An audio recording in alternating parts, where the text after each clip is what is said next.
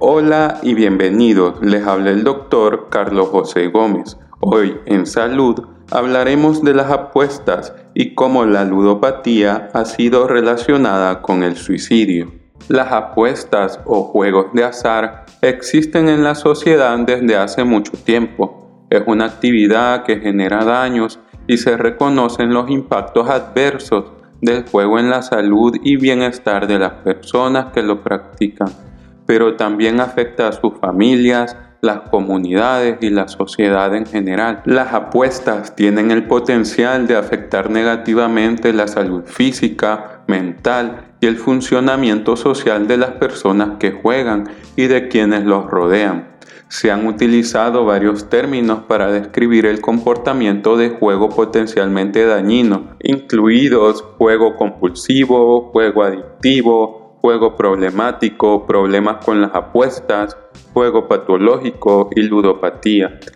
Todos estos términos se refieren a un patrón de juego excesivo con control deficiente sobre el comportamiento del juego, consecuencias negativas sustanciales derivadas de este control deficiente y persistencia del juego excesivo a pesar de las consecuencias negativas. Los juegos de azar implican poner en riesgo algo de valor con la esperanza de obtener algo de mayor valor e incluyen juegos de azar en casinos, loterías y juegos de azar en Internet.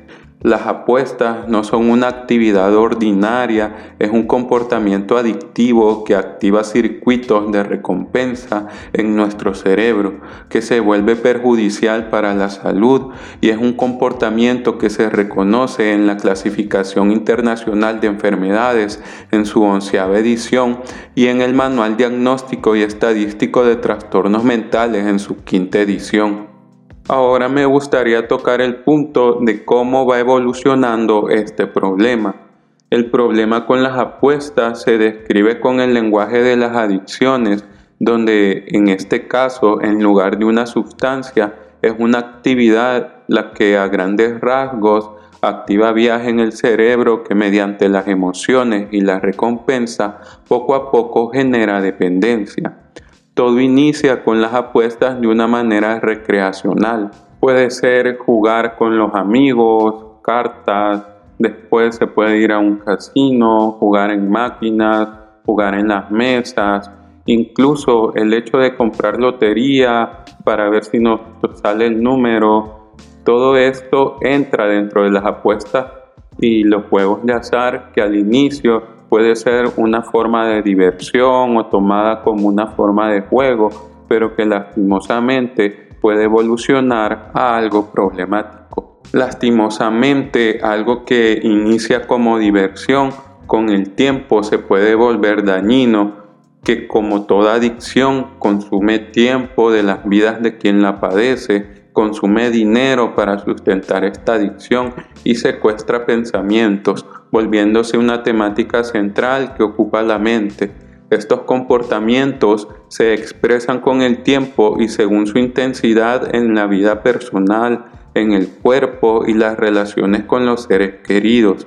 Cuando el daño por el juego se instaura, el paso siguiente es el de la identificación que puede ser propia al reconocer el problema tras los daños que se manifiestan, pero también puede ser identificado por parte de terceros, ya sean de familiares o amigos, que observan los cambios y este es un punto importante de la lucha para poder dar el paso de la identificación a la búsqueda de ayuda, para poder iniciar la recuperación y el proceso de sanación, lo cual al final se convierte en una lucha constante para evitar la recaída.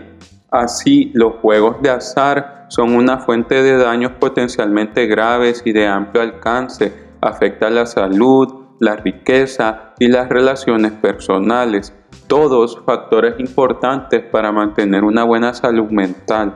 Afecta también a las familias y a comunidades enteras y puede convertirse en una lucha de por vida para evitar una recaída. En los últimos años ha ido creciendo la evidencia que relaciona las apuestas con los intentos de suicidio. Si bien los factores que sustentan estas asociaciones no se comprenden bien, algunos estudios señalan un historial de depresión o trastornos de ansiedad como factor de riesgo de suicidio entre los jugadores que buscan tratamiento, lo que apunta a una variedad de mecanismos que podrían explicar esta relación. En el 2020, en el contexto del Reino Unido, se publica un estudio cuyos resultados respaldan la evidencia de una asociación entre el daño por el juego y los pensamientos e intentos de suicidio en personas adultas de forma persistente, independientemente de otras enfermedades mentales. Alrededor de un tercio de las personas que buscan tratamiento por ludopatía tienen pensamientos suicidas y la ideación suicida fue mayor entre aquellos con niveles más altos de gravedad de daños por el juego. Lastimosamente, este es un problema que está afectando también a los adolescentes. En el 2021 se ha publicado un estudio que en la última década es el más grande en relación a comportamientos de juego y tendencias suicidas entre los adultos jóvenes de 16 a 24 años, cuyos resultados muestran la asociación entre la ludopatía y los intentos de suicidio y que la prevalencia de los intentos de suicidio aumenta drásticamente según los daños por el juego. Esta asociación se identificó tanto en hombres como en mujeres jóvenes y representa la evidencia más reciente sobre la relación entre las apuestas y el suicidio desde el advenimiento y la normalización de los juegos en línea, un factor determinante para entender la problemática actual. El estudio informa que la probabilidad de suicidio fue nueve veces más alta para los hombres con conductas de ludopatía y cinco veces más alta para las mujeres con estas conductas. En la actualidad, el suicidio es un problema tanto de salud pública como social, del que pudiera hablar en otra ocasión. El suicidio es una de las principales causas de muerte entre los jóvenes de todo el mundo. En el Reino Unido, como en otros lugares, el aumento de las tasas de suicidio y autolesiones en los jóvenes ha provocado una mayor preocupación entre el público, los responsables políticos y los médicos aunque se conocen muchos factores de riesgo del suicidio en jóvenes, persiste la incertidumbre sobre qué factores están impulsando el cambio temporal en las tasas de suicidio. Algunos factores de riesgo establecidos son estables, como la negligencia y el abuso, tanto físico como psicológico. Otras están disminuyendo, como el abuso de alcohol y drogas. Las explicaciones postuladas para el aumento de las tasas de suicidio incluyen el papel de las redes sociales, el acoso en línea, el estrés por los exámenes y el estilo de vida, y el aumento de la inseguridad entre los jóvenes. La preocupación que genera esta realidad de la sociedad contemporánea ha permitido observar su relación con las apuestas y los estudios que han evidenciado esta relación han hecho que The Lancet, una prestigiosa revista de investigación médica, haya formado una comisión especial para investigar esta problemática y que en los futuros años estarán publicando sus resultados. Se reconoce que es probable que el juego problemático en los primeros años de vida sea profundamente perjudicial para la salud mental, emocional y social de niños y niñas tiene un impacto negativo en el desarrollo y el rendimiento escolar y aumenta el riesgo de adquirir otras adicciones. Estas consecuencias pueden extenderse mucho más allá de la niñez y causar resultados sanitarios, sociales y económicos adversos en la vida adulta. Actualmente la naturaleza del juego ha cambiado tanto en términos de ubicación, cada vez más en línea, con accesibilidad y disponibles las 24 horas del día. En el 2019, el 11% de los jóvenes de entre 11 a 16 años en el Reino Unido dijeron que habían gastado dinero en actividades de juego en los 7 días anteriores y el 36% informó haberlo hecho en los últimos 12 meses. Así, las apuestas y los juegos de azar en línea tienen uno de los niveles más altos de asociación con la ludopatía y en algunas jurisdicciones están regulados de manera más estricta debido a su mayor asociación con el daño por apuestas. En la actualidad podemos observar tendencias problemáticas. La primera tendencia son los juegos de azar en línea en el 2019, el 7% de los niños de entre 11 a 17 años informaron haber jugado alguna vez en línea. Casi la mitad de la actividad de los juegos de azar en línea en este grupo de edad se lleva a cabo a través de aplicaciones móviles. Las apuestas como jugar juegos de casino y abrir cajas de premios se están volviendo cada vez más comunes en las aplicaciones. La segunda tendencia preocupante es el aumento de la ludopatía. El 1,7% de los niños de entre 11 a 16 años en el Reino Unido se clasificaron como jugadores problemáticos en el 2019, un aumento de cuatro veces desde el 2016 mientras que la prevalencia de niños jugadores en riesgo aumentó de 1,6% a 2,2% en el mismo periodo. Es preocupante que el 40% de los participantes no se sientan bien informados sobre los riesgos del juego y solo el 59% estuvo de acuerdo en que el juego es potencialmente peligroso. Parte del problema es la industria, la normalización del juego en muchos países, su fácil y generalizada accesibilidad y la adicción de los gobiernos a los ingresos del juego, tanto por los impuestos que se cobran a las empresas de juegos de azar, así como muchos gobiernos tienen loterías u otras formas de ingresos relacionados con juegos de azar. Todo esto podría ser una amenaza para alcanzar los objetivos en relación a la salud y el bienestar. El uso concomitante por parte de los gobiernos, la industria y algunos investigadores de conceptos como juegos responsables, jugadores problemáticos, podría evitar realizar medidas eficaces de prevención o minimización de daños por la salud pública. Así se generan ingresos para las empresas de juegos de azar y los gobiernos, pero niveles sustanciales de daño externalizados a las poblaciones. El crecimiento del juego comercial en diferentes partes del mundo, entre ellas África, y la incorporación de los deportes en los juegos de apuesta en los últimos años merecen un examen más detenido, sobre todo porque el juego también puede agravar la condición de pobreza.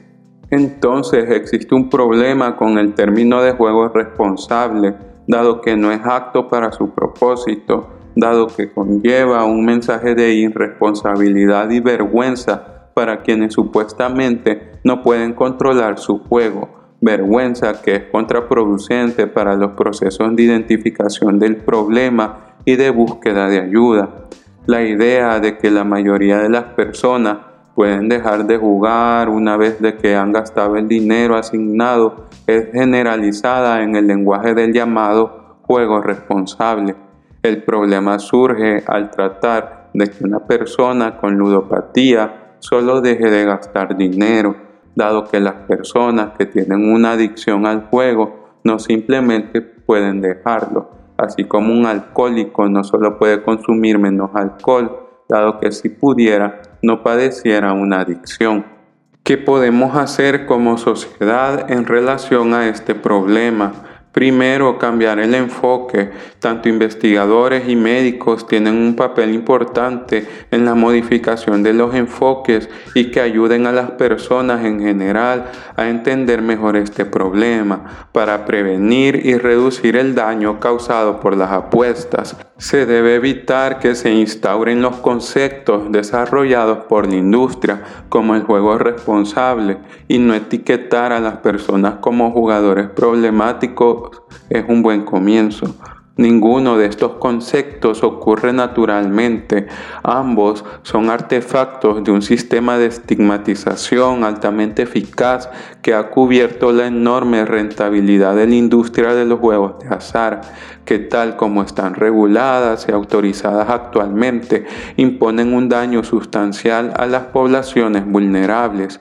Este concepto implica que las intervenciones para abordar los daños relacionados con el juego deben centrarse en cambiar el comportamiento de las personas en lugar de abordar las causas subyacentes del comportamiento dañino que están relacionadas con las políticas y la oferta de los juegos de azar. Otro punto importante es la educación.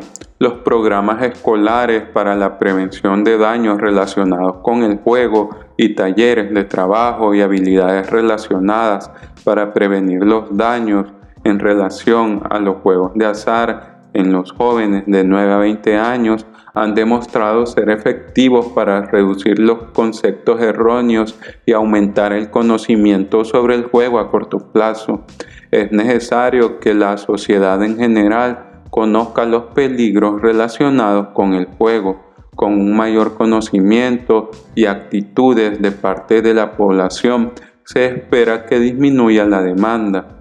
Un tercer punto es poder brindar ayuda de una manera oportuna.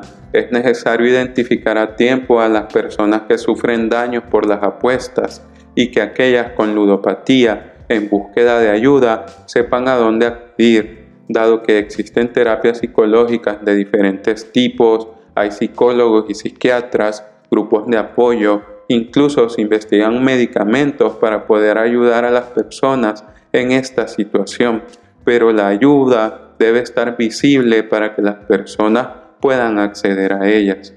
La industria de los juegos de azar debe hacer cambios. Diferentes autores enfatizan la necesidad de intervenciones multifacéticas y sistémicas, incluidas las restricciones a la publicidad y el marketing, los cambios en la estructura de la industria y los marcos regulatorios y abordar la influencia que a veces tiene la industria sobre la investigación. Estas intervenciones serían necesarias para apoyar los esfuerzos que puede hacer la salud pública ante esta problemática.